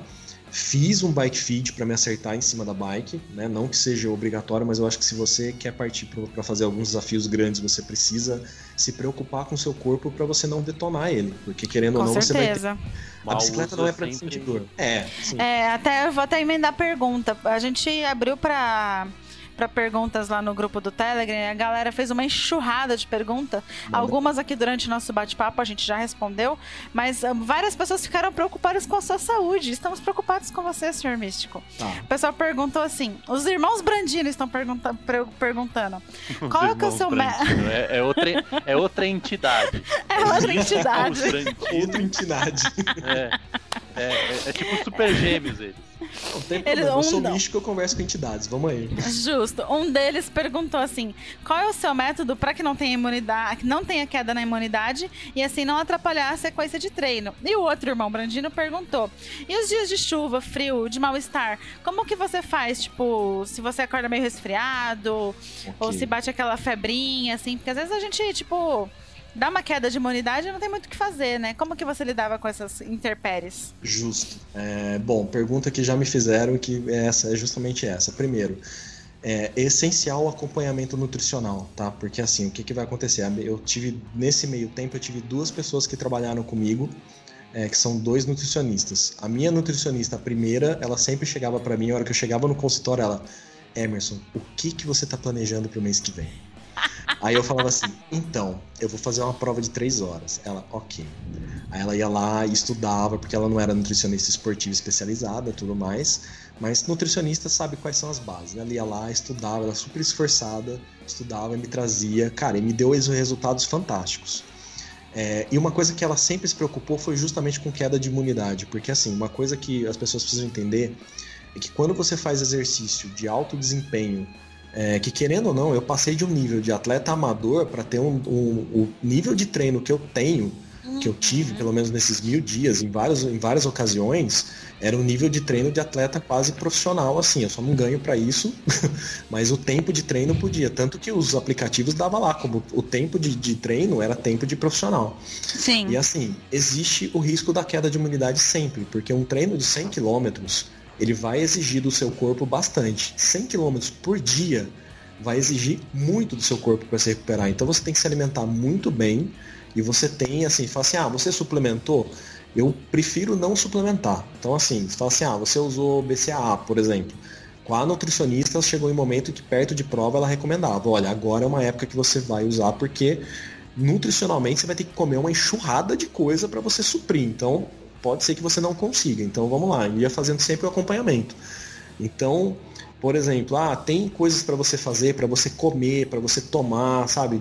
Tomar assim, natural mesmo, para você não cair imunidade? Tem. Então tem sucos que você toma para você conseguir deixar sua resistência um pouquinho mais alta, para você conseguir manter. O tipo de treino você tem que ser muito rigoroso. Por exemplo, você vai fazer 100 km, houve uma época que a gente falou assim, ó, eu quero tentar quebrar um pouco de peso para poder fazer ficar mais leve.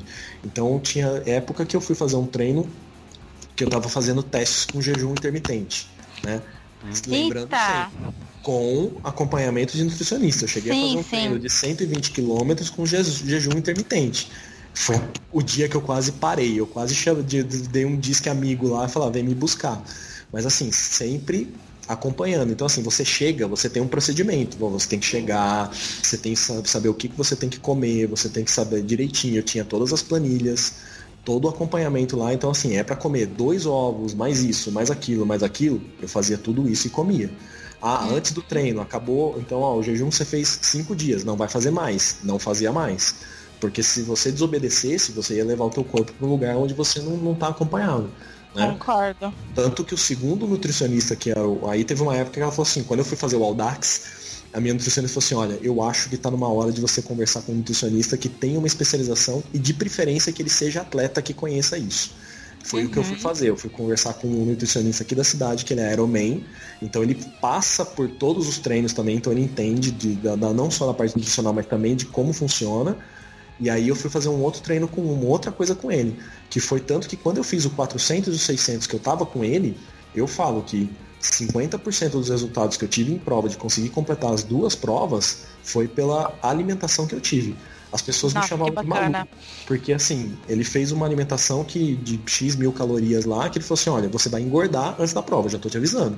Não entre em pânico. E assim, o pessoal olhava pro meu prato e falava assim, cara, o que, que é isso? Aí você tinha mas você tinha fome para comer essa, essa quantidade de comida, assim? Ou você às tinha que se forçar para acabar de comer? Não, às vezes não. Às vezes você estava tão bem alimentado, você estava tão bem, tão bem, é, vamos dizer assim, você estava nutrido, mas você tinha que fazer uma reserva. Né? Ele ah, falou assim, ó, você vai fazer a reserva, fiz a reserva, e é engraçado que ele fazia a conta Chegava no final da prova, no dia seguinte eu tinha voltado no meu peso normal. Isso aconteceu tanto no 400 quanto no 600. Foi assim, foi Místico. calculadinho. E aí o pessoal fala, aí outra pergunta, o pessoal fala assim, ah, então quer dizer que você comeu direitinho, então isso era uma forma de eu eliminar a chance de eu ficar doente mais vezes.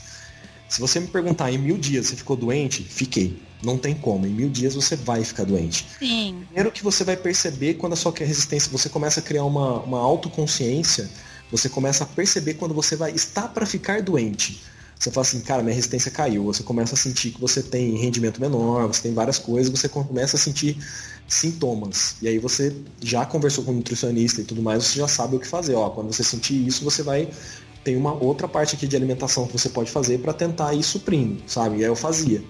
Mas pessoa, teve dia que... Ó, só para as pessoas que, que não são místicas como místico, isso é aquele momento que você pega e tá pedalando sua bicicleta e de repente você fala, nossa, eu acho que o freio tá pegando. Aí você para e começa a girar a roda assim, ó, e a roda tá girando normal. Aí você fala, hum, deve ser a roda de trás. Aí você pega, gira a roda de trás, tá girando de, igual também. Hum, eu acho que eu estou mal. eu, tipo pior é isso mesmo, cara, é isso mesmo. Várias vezes eu peguei, não tava rendendo o treino, eu olhava e falei, nossa, tem alguma coisa errada. Aí você ia ver porque tava caindo realmente a resistência.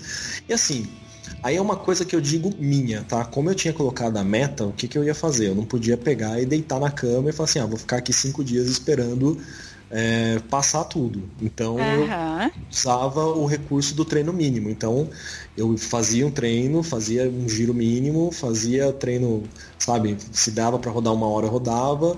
É, mas eu continuava mantendo, principalmente quando eu fiz aquela meta da bike todo dia, eu uhum. continuei mantendo a bike todo dia do lado externo, mesmo se estivesse chovendo. Só que aí é assim, roupa até não poder mais, se cobria, capa de chuva, tudo que pudesse ajudar a eliminar um pouco mais. E me cuidava muito bem, sabe? Me cuidava assim, com alimentação, se fosse necessário ir no médico ia, não ficava protelando. É, fala assim, É, porque homem tem mania de mé- não querer ir no é, médico. É, querer ir no médico, né? Isso existe mesmo. É, se, se alguém me perguntar assim, Emerson, você pedalou doente algum dia? Pedalei. Mas aí é uma coisa minha, tá? Eu não recomendo, porque quando você tá doente, você tá com a sua resistência baixa. Sim. E se a sua resistência tá baixa, você vai fazer uma atividade física, você tá desviando, vamos dizer assim, recursos do seu sistema imunológico, do seu corpo, para você fazer uma atividade, você desvia esses recursos para que poderiam estar curando a sua doença. Então, às vezes você pode, assim, não tive nada grave, né? Até se alguém perguntar, poxa, você teve um piriri no meio do caminho aí de, de ficar doente, de estar indo no banheiro toda hora? Tinha. Foi, per- eu foi o um jeito. Chicó perguntou isso. O Chicó Pois é. perguntou isso. Não teve nenhum piriri nesses mil dias, eu não acredito. Tive. Aí é que tá, tive, mas aí você usa aquele recurso de, nossa, deixa eu ir, no- deixa eu ir o tempo todo, ok, eu acho que vai dar uma hora aqui. Você ia, pedalava uma hora, voltava e já voltava correndo pro banheiro. Mas, assim levava, mas levava papel higiênico na mochila se precisasse, né? Não, mas aí nesses dias, é, aí nesses dias eu não ia pra estrada, né? Porque aí era um pouco perigoso. Fica dando volta no quarteirão da própria casa, assim, tipo. É, é mais ou menos isso. Ó, isso é uma história, isso é uma história engraçada. Você fala assim, Emerson, você já chegou a fazer esses 30 minutos, ou esse, esse outdoor perto da sua casa? Já, eu já fiz volta no quarteirão da minha casa. Porque era subida. Então eu falei assim, então eu vou aproveitar para treinar meia hora de subida aqui. Então eu fazia meia hora de subida. Pegava a bicicleta e ficava rodando meia hora lá para poder cumprir, porque tipo, ou tava muito tarde, ou realmente tinha algum problema do tipo, ah, eu tô doente, qualquer coisa que precisar eu já tô aqui. Então eu já ficava lá. Então tentava ficar o mais próximo possível. Então assim, quando você se, se sujeita a fazer um- um- uma meta tão grande quanto essa, você tem que estar. É a mesma coisa se você falar assim, vou fazer uma, por exemplo, uma travessia, vou fazer uma cicloviagem muito longa, de 30 dias. Você tem que estar preparado. Preparado assim, psicologicamente, porque vai acontecer algum imprevisto que vai te colocar assim uma pedra no caminho e falar assim, e agora, você para ou você continua? E por várias vezes eu tive isso. De, de, de ficar no, no meio do caminho. E agora? Você vai, sabe, aquela coisa que você tá super cansado no dia e fala assim, e agora? Aí você fala, cara, a- a- e às vezes é uma conversa interna entre você e você.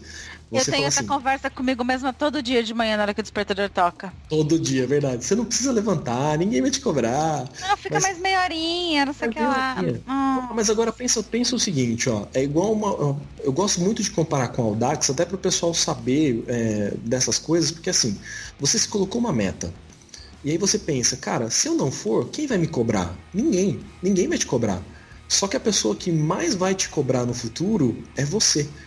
Porque eu falo, assim, eu hoje, se eu tivesse a maquininha do tempo, né, pudesse, sei lá, em realidades paralelas, eu abrir uma janelinha e conversar com o meu eu do dia 17 de março de 2016, eu dava um abraço nele, cara. Eu dava um abraço nele e falava assim, cara, a melhor coisa que você já fez na sua vida que foi você hora. pegar foi você pegar e decidir naquele dia cegar e fazer a caminhada. E a segunda melhor coisa foi que no dia seguinte que tava chovendo, você saiu de qualquer jeito. E o mais engraçado é que naquele dia parou de chover 10 minutos depois que eu cheguei em casa, né? Só pra. Ah, foi só assim. um teste. Eu falo assim, e aquele dia que você que tava chovendo, que você saiu, você provou que você era capaz de fazer e não importa o que acontecesse, você fez. Sabe? É, a chuva no, no dia 2 já serviu para te já criar casca para você não desistir, sabe? Porque muita gente teria desistido. Não, eu vou começar a contar a partir de amanhã, então. Já que é só o dia. Segunda-feira. Já que é só o dia 2. Já que é só o dia 2, vou começar a contar a partir de amanhã. Quem nunca, gente, deixou pra segunda-feira? Não, mas não, não foi isso, cara. Eu tive, eu tive que realmente botar sempre na cabeça, várias vezes, principalmente quando eu tava chegando, por exemplo, a minha meta principal, a inicial era os 365. Depois eram os outros 365 de bike. Então, quer dizer, quando eu terminei as duas, eu podia ter falado assim, cara, não preciso mais fazer isso, ninguém vai me cobrar, ninguém sabe, ninguém, sabe, só as pessoas que estão perto de mim, assim, muito próximas é que sabem disso, e as pessoas não vão me cobrar. E todo mundo às vezes falava, cara, você não precisa ir, ah, tá perigoso, ah, tá não sei o que lá. Cara, eu falo, eu treinei em todas as condições possíveis, eu até brinco, porque eu falo assim, quando eu fui, quando eu fui fazer as, quando eu vou fazer as provas, eu falo assim, ó, tem gente que a hora que bate um vento, o cara treina no rolo. Ele não sabe como se comporta um vento lateral, um vento É de verdade. Mas eu, eu vejo muita gente cair. pedalantes da ciclovia da Marginal Pinheiros. Não, mas é Só não verdade. pedalou na neve, né, Místico, por enquanto. Cara, por enquanto eu só não pedalei na neve, mas eu falo, eu falo assim, é, tanto que se qualquer condição que tiver, às vezes o pessoal já teve vezes que a gente foi pra estrada e começou a chover no meio do caminho, o pessoal não sabe o que fazer, fala assim, poxa, fala assim, tem risco, a forma de você pedalar é diferente, a forma de você se comportar na estrada fica diferente, a sua bicicleta se comporta diferente. Então, se você tá andando em linha, cara, você vai ter que dar uma distância maior, porque o seu freio não vai frear a tempo de parar. Sabe? Você tem que conhecer a sua bicicleta. E a minha, eu, a minha, as duas bicicletas que eu uso, eu conheço em qualquer condição de tempo. Eu sei quem freia, quem não freia, como Elas faz a... são uma extensão do seu corpo, né? Praticamente, praticamente são. Quando eu tenho que trocar uma peça, eu falo, agora eu vou ter que acostumar de novo com essa peça, porque é, fica diferente. Fica bem diferente. Agora, Místico, eu acho que é, o, o Hugo Carlos lá do grupo, ele mandou uma outra pergunta também, que eu acho que é bem pertinente. É, eu já sei a resposta, porque eu tô num, num ciclo bem longo de, de pedal. E eu posso dizer que não, não, não tem como isso acontecer. Mas você, em algum momento, você enjoou do esporte em si ou de algum aspecto dele por virar rotina? Não, cara. Enjoar de bike, hum, não. Não enjoei nenhum esporte, nenhuma maneira. Mesmo porque o que podia, o que pode acontecer, o que aconteceu muito é assim, ah, tô enjoado de andar aqui nesse pedaço. Aí você fala assim, cara, vou fazer uma volta diferente, vou para um bairro diferente. Cara, muda completamente. E a, e a bicicleta é, é aquela coisa. Eu ando de bicicleta, eu já quando eu andava, quando eu era criança, eu andava muito de bicicleta. Eu andava porque eu gostava mesmo. Sabe? E hoje continua a mesma coisa. Eu ando de bicicleta porque eu gosto. É, eu falo que o meu esporte principal, que eu mais gosto de fazer mesmo, é quando eu vou pra montanha. Só que esse aqui é o esporte que, cara, às vezes o pessoal fala assim, o que, que você faz se você estiver estressado? Eu vou pedalar. Com certeza. É. E, montanha, e montanha exige um, uma logística um pouquinho maior, né? Maior, exige bem maior. E, e, é, existe a montanha. é, além existe. disso, e por exemplo, se estiver chovendo, você já não pode manter a meta, porque aí já fica risco de é. vida não, na montanha. Não, tem como, não tem como. Eu, por exemplo, agora em julho, eu tô marcando de fazer a travessia Petrópolis-Teresópolis. São três dias de montanha tal. Você, fazer, você faz uma caminhada bem forte. Então, quer dizer, eu sei que o meu preparo físico para fazer isso isso tá bom, mas eu preciso ah. ver o meu psicológico ali também, porque são três dias de montanha. Só que a bicicleta, cara, é uma coisa que eu não sei se tem muito como enjoar, porque eu acho que às vezes quem enjoa pode ser que, sabe, vira uma rotina, por exemplo, de trabalho. Se for uma coisa de trabalho, se você só usar aquilo como meio de transporte, talvez te, possa te enjoar. Mas a partir do momento que você fala assim, cara, eu vou usar como meio de transporte, mas eu vou usar esse tempo de transporte como uma forma de de me distrair também, de, sabe, de meditar ali em cima da bicicleta. Cara, eu já resolvi vários problemas de trabalho pedalando, cara, porque querendo Sim. ou não, três horas de bicicleta, quando eu faço 100 km, são três horas a três horas e meia, né? A maior parte do tempo é três horas e meia no mínimo, porque você não vai fazer 30 km por hora todos os dias. Tem dia que você vai fazer não, 25, não 23, você vai fazer velocidade, sabe, bem tranquila. Então assim, você vai aumentar mais. Só que aí você para pra pensar, cara, o que, que você vai fazer? Primeiro que eu ouvi muito podcast né? É... Não, sem gente, brincadeira. Eu a lista de podcast do Místico é sensacional. Tipo, ele altas dicas, viu, gente? Depois procurem ele lá no Instagram que ele dá dicas Não, verdade, de muitos podcasts pra ouvir. Ó, podcast, pra você ter uma ideia, teve uma época que eu tava ouvindo, cara. Ó, eu ouvi o SciCast, por exemplo, eu zerei ele, eu ouvi tudo. O Mitografias, eu zerei tudo ouvindo de bike. Assim, eu ouço rápido, né? Então eu aumento pra 1.7, por exemplo. Então, eu ouvia, tipo, em uma hora e meia de pedal, eu ouvia três podcasts. Bike você ouve no, no, na velocidade normal, né? Não, o beco é porque assim, o que, que acontece? Quando eu passei a andar, quando eu passei a andar de speed na rua, eu parei de ouvir podcast. Eu parei de ouvir podcast pedalando, porque aí eu ouço música bem baixinho para poder ouvir o trânsito. É, ah, porque o podcast, querendo ou não, vai tirar atenção. Agora, quando eu ando na ciclovia, porque às vezes eu pego e falo assim, não, eu quero ouvir podcast hoje. Aí eu vou pra ciclovia, Aí eu ligo o podcast, vou lá, fico ouvindo e, cara, Mundo Freak, B9, sabe, Mamilos, todos, cara, a lista de Nerdcast, seja o que for, eu tinha uma lista de uns 15, 16 podcasts que, assim, tinha semana que eu zerava todos da semana e ficava louco para a próxima semana para eu começava a ouvir os antigos. Eu tô nessa fase. Era muito podcast, cara, muito, tanto que eu sou professor. Eu uso podcast como ferramenta de avaliação em sala de aula, para você ter uma ideia. É, Legal. Tem, é verdade, eu uso podcast com os alunos como ferramenta de avaliação e todos os alunos sabem que eu sou ciclista. O pessoal vai descobrir, o pessoal vai procurar a capivara do professor, bota no Instagram, bota na internet e vem lá que o pessoal olha para mim e fala assim: "Professor, você anda 600 quilômetros em quantos dias? Falei, não, não é dias, é horas. O pessoal, oi? Como assim? Aí você tem que explicar o que, que é uma, um Audax. Agora você tem, você tem a atenção da turma, né? Tipo... É mais ou menos isso, é mais ou menos isso. Mas, que da assim, hora. Senhor Místico, esse podcast será apresentado para os seus alunos? Com certeza, eu coloco, eu coloco todos os podcasts que eu participo como coloco lá, ó, participações em podcast, eu ponho todos, cara. Todos eles eu, entrou pro, que honra. pro currículo O beco? Não, o beco, o beco eu, eu, eu falo pra todo mundo. Falo assim, pô, você não anda de bicicleta? Não, pera aí, ó, você precisa ouvir o beco da bike. Tem um minutinho pra ouvir a palavra do beco da bike? Ai, que orgulho! Verdade, cara, verdade. Tem que fazer, cara. Tem que fazer. Cara, eu, eu- por isso que eu falo, eu falo assim, querendo ou não, tem uma coisa que eu tenho comigo. é, por exemplo, semana passada, essa semana, essa última semana que passou, e aí às vezes o pessoal pode perguntar, tá, você fez 1.006 dias de exercício, é, acabou esses 1.006 dias em janeiro. Isso, que conta que- pra gente como foi essa pausa aí que você te- se, testou. eu decidi dar uma pausa, eu dei uma pausa de três dias. Né? Eu decidi realmente dar uma pausa de três dias, não pedalei, não fiz malhação, não fiz nada. Eu realmente dei uma pausa de três dias porque eu falei, eu vou começar de novo. Só que dessa vez eu vou começar já com os mil dias na cabeça. E a semana passada foi a primeira vez que eu passei uma semana da. Hoje, né? Terminou. Ontem terminou, na verdade. Foi a primeira vez que eu passei. Desde que eu fiz esses mil dias, foi a primeira vez que eu passei uma semana sem andar de bicicleta. Eu fiquei de terça-feira passada até ontem, porque eu tava com as duas bicicletas em manutenção. Uma tinha, o cassete tinha ficado de uma forma que não dava para pedalar mais. Ele, qualquer pedalada que eu desse, ele tava. Ele, senão eu tinha que colocar nas- na, na, na vovozinha para andar o tempo todo, e aí não dá, porque aí não vai render, eu vou ter que fazer treino de giro, né? Muito alto. E aí eu falei, não dá, então assim, aí falou assim, Emerson, você fez alguma coisa? Fiz, fui fazer musculação e corrida, né? Então assim, porque eu já comecei os mil de novo. no dia do meu aniversário desse ano, ou seja, há exatos 30 dias atrás, eu comecei a contar mil dias de novo. Então eu já estou há 30 dias, há 30 dias com exercício todos os dias. Só que agora as regras estão um pouco mais flexíveis porque eu vou fazer algumas coisas diferentes, né? Eu vou voltar para montanha, eu vou voltar a escalar, então vai, vai contar a escalada, vou- só que eu vou continuar com as atividades físicas. É, mas uma coisa assim, eu achei super estranho. Eu já estava com crise de abstinência de não pedalar.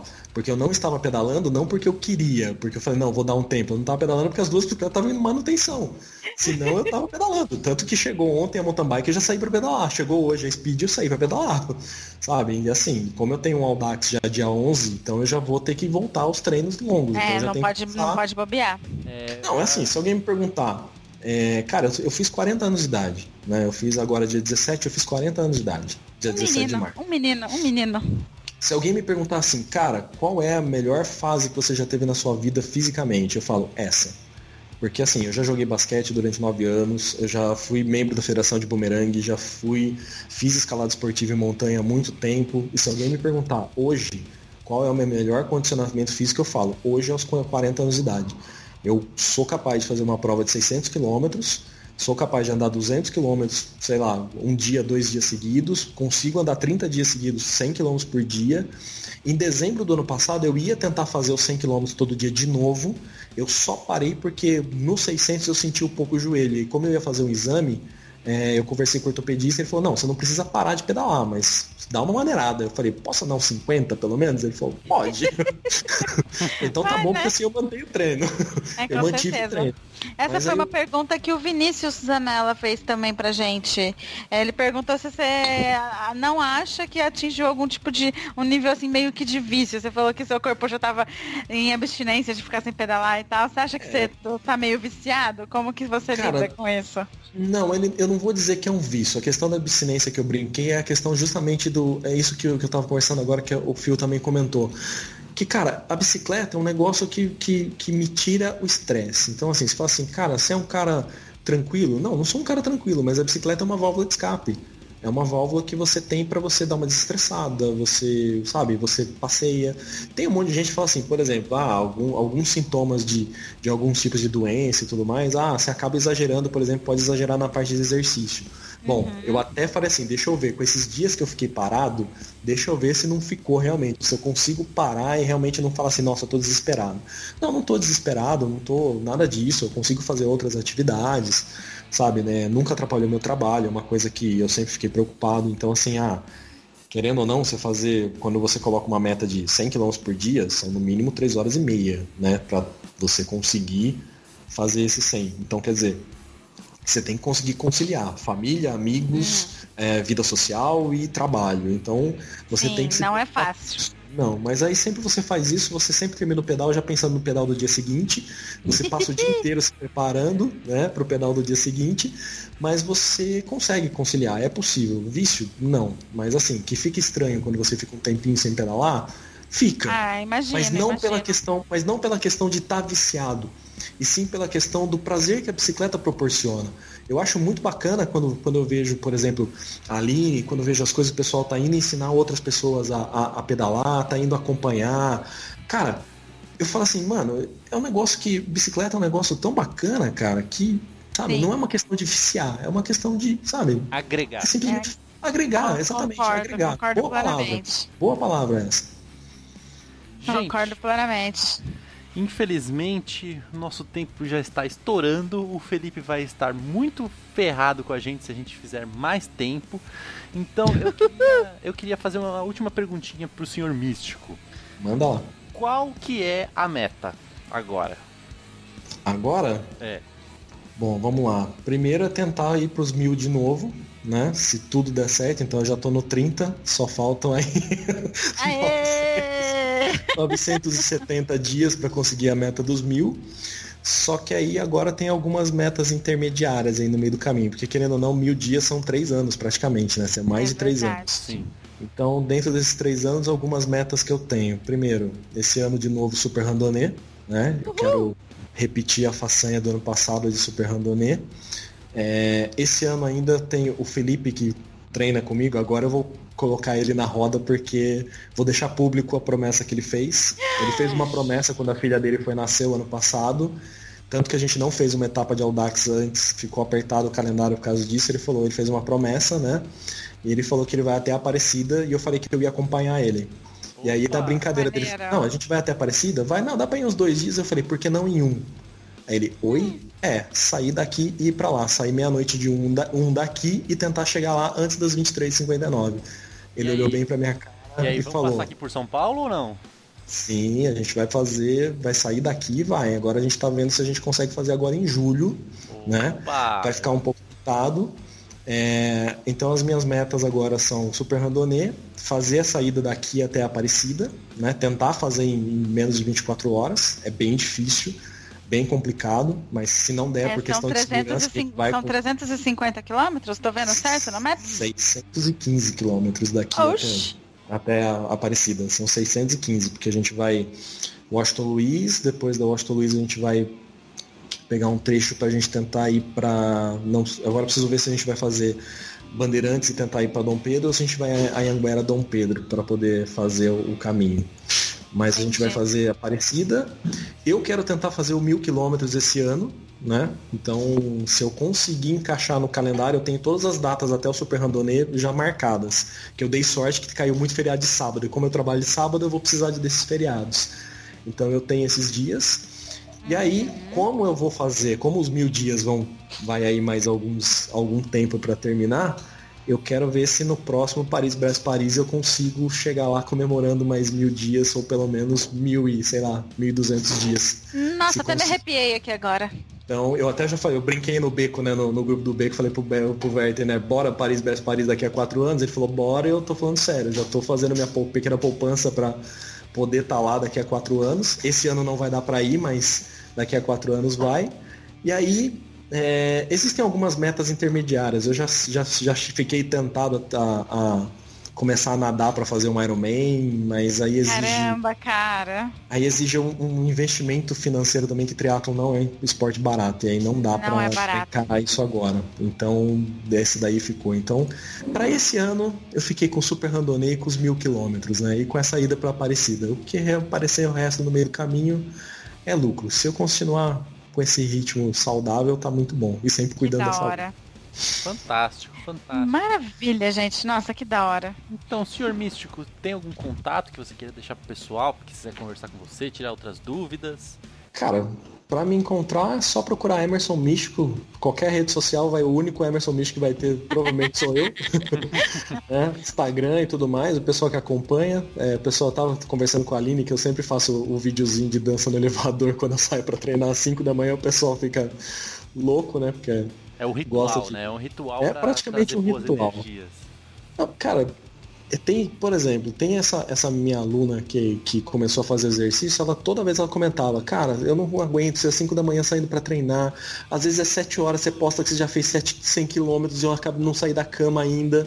E aí um dia ela pegou e falou, cara, eu vou começar a fazer exercício, então assim, eu tenho na cabeça que, querendo ou não, é, algumas pessoas acabam se incentivando por isso. Então eu sempre tenho, o pessoal que tem dúvida, alguma coisa, poxa, que bike que eu compro?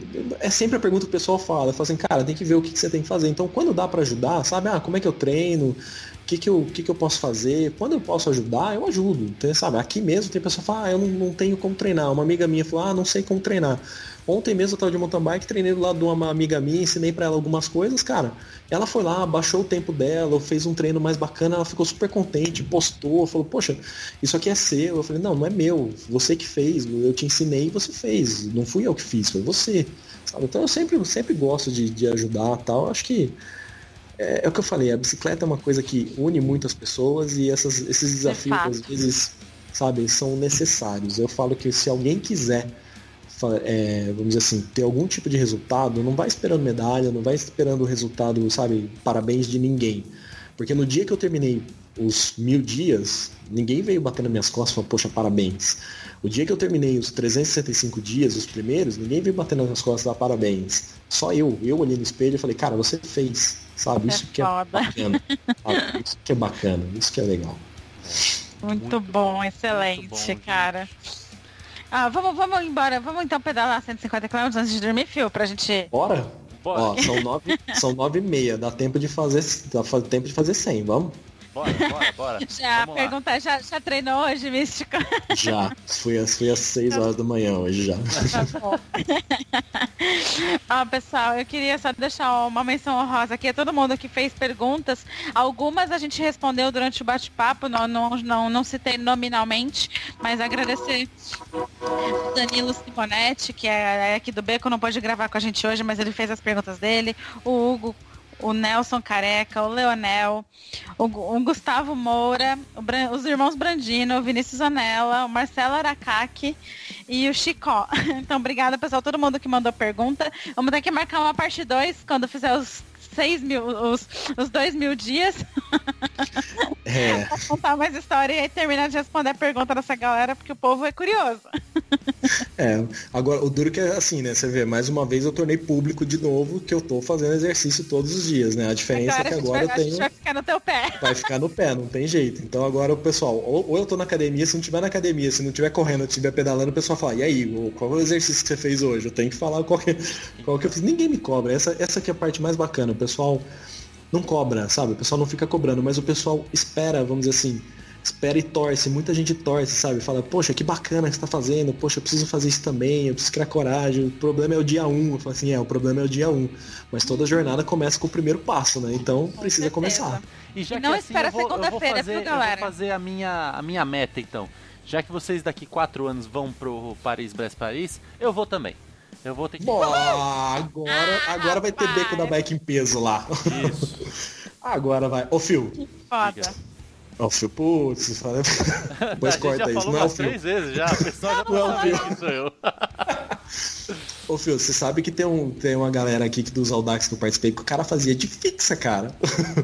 Que loucura. O cara, cara fez de cara fez um 200 km em Boituva de fixa, cara. E olha que tinha prometo, subido, hein? Eu não vou, eu não prometo que eu vou fazer de fixa, mas que alguma etapazinha aí eu posso fazer, eu, eu posso fazer sim. Bora, bora, mas bora pra Paris Brest Paris, cara. Sim, vamos que agora eu coloquei eu como mesmo. meta daqui a quatro anos. Pra lá a gente vai, então. Então isso, vamos. Isso eu vou mesmo.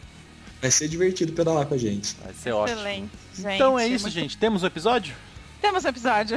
Temos. Fica gostosa a sensação de mais. então vamos dizer tchau para os ouvintes. Ó, oh, gente, hoje não tem vovozinha porque esse episódio inteiro é uma grande dica. Uhum. então, vamos dar tchau e beijo. Obrigada, Místico. Obrigada por topar gravar com a gente e contar a sua história para inspirar mais gente a fazer tantas coisas legais para si mesmo quanto você fez para si, para ti.